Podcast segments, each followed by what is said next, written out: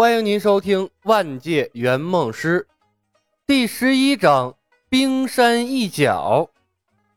打败 BOSS，李牧捕获了两个新的宝宝——扎猛和鱼二先生。李牧的护卫团扩大到了四人。打量着被自己从鬼门关捞回来的护卫，李牧信心大增。百分百被空手接白刃被针对了又咋了？大不了他无限扩大护卫团。虽然护卫的质量不怎么样，比不上兵器谱排行榜的顶尖高手，但架不住人多呀。数量多了，有危险的时候，自然有人出来挡刀。有人挡刀，他就有机会用出百分百被空手接白刃。比如这个差点一镖废了他前途的于二先生，据说轻功相当好，十有八九以后挡刀的重任都要落在他的身上。这不是报复。这是善于发现敌人身上的闪光点，并且加以利用，这是堂堂正正的王者之道。个人英雄主义早晚会被时代抛弃，团队的力量才是永恒的。铁船甲驾驶马车，小心翼翼地绕过了四童子的尸体，继续前进。马车的左侧是碧血双蛇，右侧是扎猛和鱼二先生，没人趁机逃跑。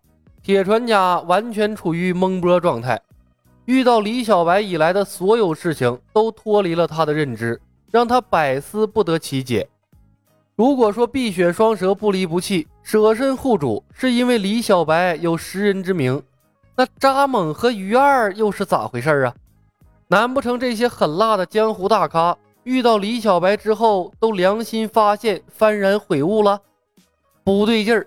这李小白从里到外都透着一股子妖气。之前铁船家以为李小白出现是为了傍上李寻欢，但随着李牧匪夷所思的手段越来越多，团队越来越壮大，他赫然发现李小白完全没必要依靠李寻欢，他照样可以在江湖上生活的很好，甚至于他似乎比李寻欢更适合江湖世界。那么，这个李小白出现在李寻欢的身边，究竟是为了什么呢？究竟是有什么阴谋啊？李小白仿佛一团迷雾，笼罩住了铁船甲，让他眼前一片混沌，看不清楚方向。这一刻，铁船甲越发的后悔没有把李寻欢从酒醉中唤醒了。以李探花的智商，肯定能猜到原因吧？大哥，三个月，坚持三个月，我们就自由了。一定要好好的活下去。瞅了个机会，黑蛇凑近了白蛇，慎重的告诫：“勿要再动歪心思了。”为什么？白蛇满脸的疑惑。别问了，听我的没错。黑蛇心有余悸的看着晃动的马车，没敢把他猜出来的信息告诉白蛇。他彻底被李小白给吓怕了。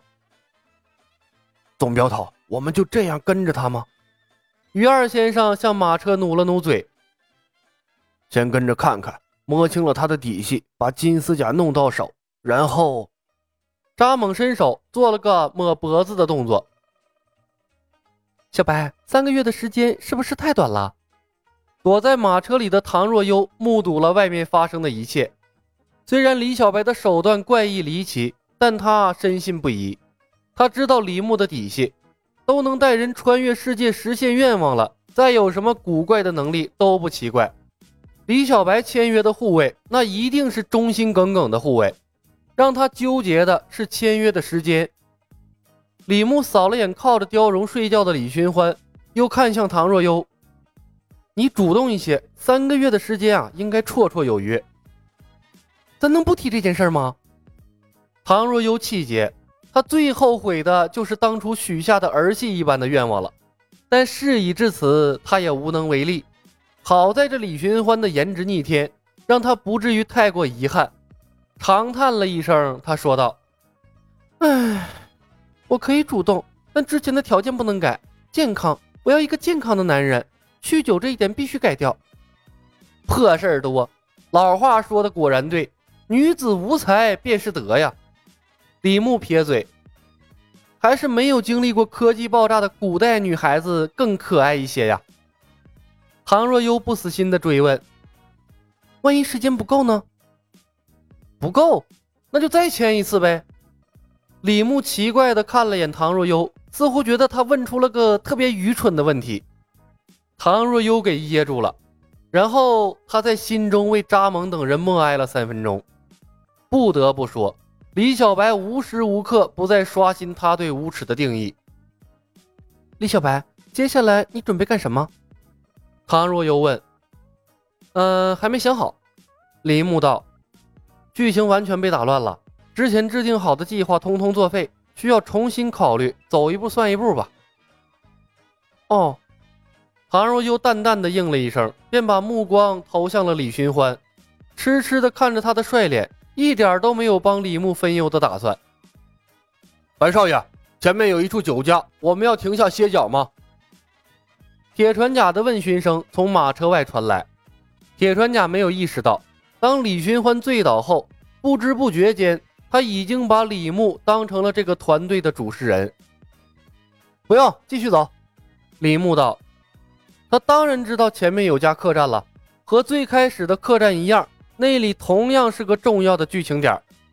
客栈里隐藏着好几个 BOSS：紫面二郎孙奎、水陆码头总瓢把子的女人蔷薇夫人，以及被砍掉了双腿的妙郎君花风。”或许也应该算上给扎蒙通风报信的洪汉民。原本的剧情中，扎蒙等人被阿飞在那里送上路，李寻欢在那里中了妙郎君的毒。几个家伙为了争夺金丝甲，在客栈里上演了一场精彩的恩怨情仇的戏码。断了双腿的妙郎君成了最后的赢家，然后也被干掉了。剧情很精彩，但是李牧却一点都不想和客栈扯上关系。孙奎是个丑陋的老头子，蔷薇夫人是个胖圆的丑陋女人，妙郎君则是个被砍掉了双腿的残疾。这些个龙套长得歪瓜裂枣不说，偏偏性格还都有缺陷。收做了护卫丢人，杀了又不真的长经验，何必去招惹呢？白少侠，可否稍等片刻？老夫的随身物件还在客栈里，容我去取来。扎猛的声音传来。不许去！白少侠，老夫技不如人，被你强行征召了护卫，无话可说。但即便是真正的护卫，也有一定的自由吧？扎猛压制着心头的怒气，语气尽量平和。白少侠，老夫无意冒犯，但老夫的换洗衣物、银钱都在客栈里，不取来以后行事不方便。白少侠，我的银钱和武器也大多放在客栈里。于二先生沉着脸附和：“老夫闯荡江湖几十年的名声在，不会逃跑的。”金盾拥有自身的规则，扎蒙等人和李牧的关系啊，更像是员工和老板。毕竟他们是有思想的人，不是动动鼠标就能控制的游戏人物。在既定的规则内，他们会听从李牧的命令，但不可能事事顺着他。哼，不让你们回去是救你们的命。李牧撩开遮挡车窗的裘皮，冷笑了一声。客栈真正的主人是紫面二郎孙奎和蔷薇夫人，还有被他们囚禁的妙郎君花风。没有意外的话，金丝甲的消息他们早就已经知道了。说不定给你们通风报信的洪汉民已经死了。你们现在回去，等待你们的就是精心布置好的陷阱。以有心算无心，你们的结局是什么？不用我多说吧。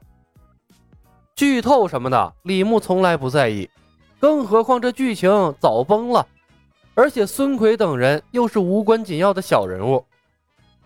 虽然李牧说的轻描淡写，但在扎蒙等人的心中却掀起了轩然大波。紫面二郎孙奎拐走了蔷薇夫人，是一段江湖公案，曾经闹得那是沸沸扬扬。二十年了，他们踪迹全无，没人知道他们躲在什么地方。这件事儿已经成了总瓢把子的心病，没想到竟然被李牧随口道破了，甚至他似乎连其中的细节都一清二楚，这就太恐怖了。之前扎蒙等人只以为李牧武功怪异，行事怪异，但因为他出道的时间短，没有人关注他的来历。但此时，李牧的几句无心之言，陡然为他的来历蒙上了一层神秘的面纱。随口便能揭破二十年前的一段武林公案，他的背后该有多庞大的一个势力在支撑？制作出武林兵器排行榜的白晓生都不一定知道这些事儿吧？